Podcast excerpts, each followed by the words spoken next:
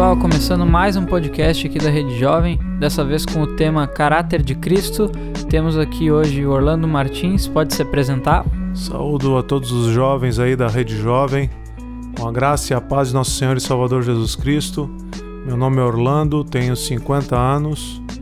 É, desde os meus 20 anos como ministro de louvor e adoração na Igreja Batista Filadélfia e convertido já desde os meus 12 anos.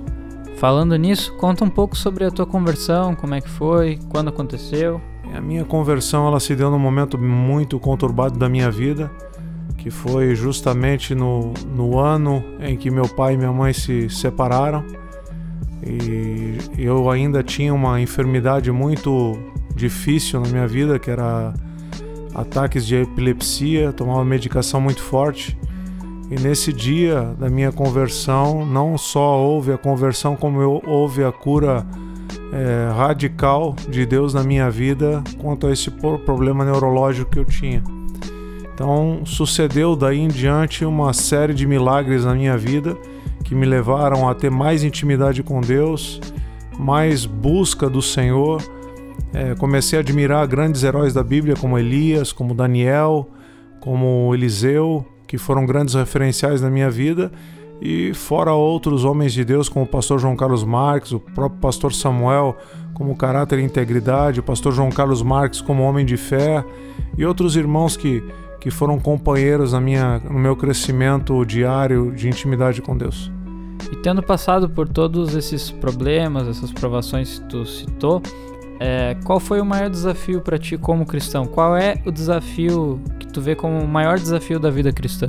O maior desafio que eu vejo na vida cristã para mim sempre foi alcançar o desejo do coração de Deus, é que nenhum homem se perca. Sempre tive esse desejo no meu coração de buscar por almas. Isso desde a minha mocidade. E Deus foi me dando muitas oportunidades para que isso acontecesse isso no meio secular, na minha família, entre os meus amigos, entre os profissionais de trabalho. Então sempre foi um desafio buscar vidas para o Senhor. Através da minha vida, refletir a glória de Deus para as outras vidas. Certo. É, e a próxima pergunta, ela até pode ser um pouco abrangente, né? Mas como refletir o caráter de Cristo? Muitas vezes as pessoas é, indagam né, como refletir o caráter de Cristo e muitas vezes acham que existe um roteiro para isso ou até mesmo uma forma, uma fórmula mágica de, de como testemunhar. Na verdade, com, quanto mais tu desenvolve a tua intimidade com Deus, quanto mais tu busca o poder de Deus, mais tu busca a presença de Deus, mais isso se revela na tua vida. Né? Isso aí é, passa a ser natural esse brilhar de Deus, esse testemunhar de Deus, isso passa a ser natural. O, o, impossível de Deus passa a acontecer na tua vida natural. Os milagres de Deus passam a ocorrer na, na, na tua vida natural. Isso sem esforço nenhum. É, costuma dizer que é como uma água corrente. Ela não para de correr e sempre traz os seus benefícios. E a mesma coisa conosco é, como Jesus disse, né, rios de água viva fluirão do teu interior. Quando isso acontece, que isso simplesmente é uma consequência da tua vida de intimidade com Deus, tu passa a viver o sobrenatural de Deus. Sabe, é, tu traz o sobrenatural de Deus para tua vida natural aqui na Terra. E isso automaticamente acontece, o refletir da, das manifestações, dos dons, do caráter de Deus. As pessoas olham para ti e veem muito a similaridade de Cristo em ti. Isso passa a ser naturalidade por causa do que? Da intimidade que tu desenvolve com Deus, o teu dia a dia, o teu conversar com Deus. Sabe, não é só no momento ali que você está no seu quarto meditando na palavra, é, lendo a, a Bíblia, mas no decorrer do dia você está conversando com Deus, você está trocando ideias com o Senhor, você está é, dividindo a, a, sua vida, cada segundo, cada minuto com Deus e perguntando para Ele: Senhor, o que, que eu faço agora? Senhor, o que, que tu quer que eu faça agora? O que, que tu quer que eu fale agora? Sempre trazendo Deus na existência integral da tua vida, em tudo que você fala, em tudo que você pensa, em tudo que você age. Dessa forma, a sua vida passa a ser uma vida de milagres a sua vida passa a ser até para os olhos dos outros uma vida de milagres. É, elas vão começar a olhar para você e vou começar a indagar como é que ele sabe tudo isso, como é que ele fala tudo isso. Mas na verdade não somos nós que sabemos ou falamos, isso vem do céu, vem de Deus. Ou seja, o dom que a gente tem é de Deus, a palavra que a gente tem é de Deus, tudo é dele.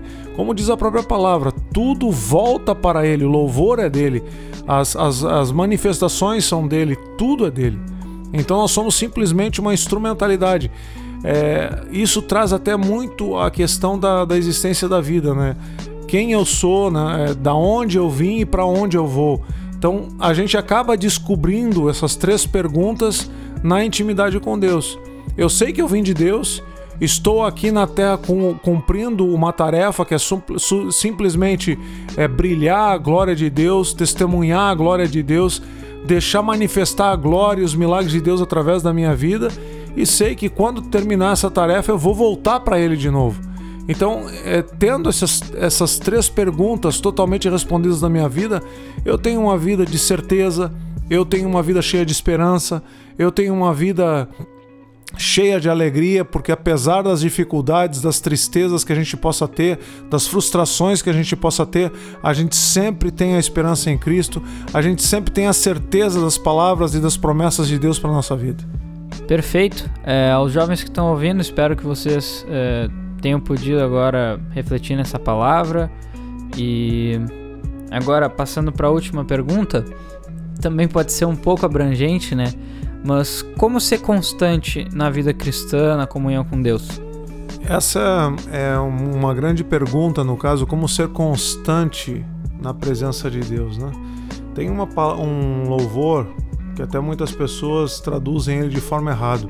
Esse louvor diz: Senhor, dá tempo para mim.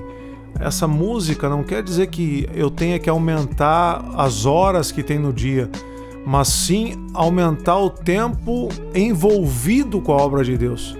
Quanto mais eu estiver envolvido com a obra de Deus, com o reino de Deus, eu sempre vou ter uma vida de constância diante do Senhor.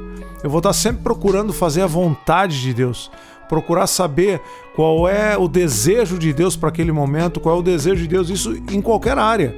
Pode ser no trabalho, pode ser na escola, pode ser no teu próprio ministério. É entender sempre, é, é procurar sempre estar envolvido com a obra de Deus. Isso é a melhor, é a melhor forma, vamos dizer assim, de você manter a constância diante do Senhor. É lógico, é meditação e a oração, isso, isso fazem parte da vida cristã é imprescindível você é, não é, ter, vamos dizer assim, uma vida de comunhão com a palavra e com a oração. Isso não, não tem como abrir mão, isso tem que ser uma vida diária do cristão. Mas para tu manter a, a constância diante do Senhor, é sempre procurar estar envolvido com a vontade de Deus. Amém. Então, muito obrigado pela tua participação. Se quiser se despedir aí do pessoal. Gostaria de finalizar então mandando um abraço a todos os queridos aí da Rede Jovem. E lembrem-se sempre do versículo que diz lá na palavra: Jovens, eu vos chamei porque sois fortes e porque a palavra de Deus permanece em vós, vocês vencem o maligno. Essa é a grande verdade de Deus para as vossas vidas, jovens. Deus abençoe. Então é isso aí, pessoal. Muito obrigado a todos que escutaram até aqui. Obrigado, Orlando, pela participação e que Deus abençoe a todos. Fiquem ligados nos próximos podcasts da Rede Jovem.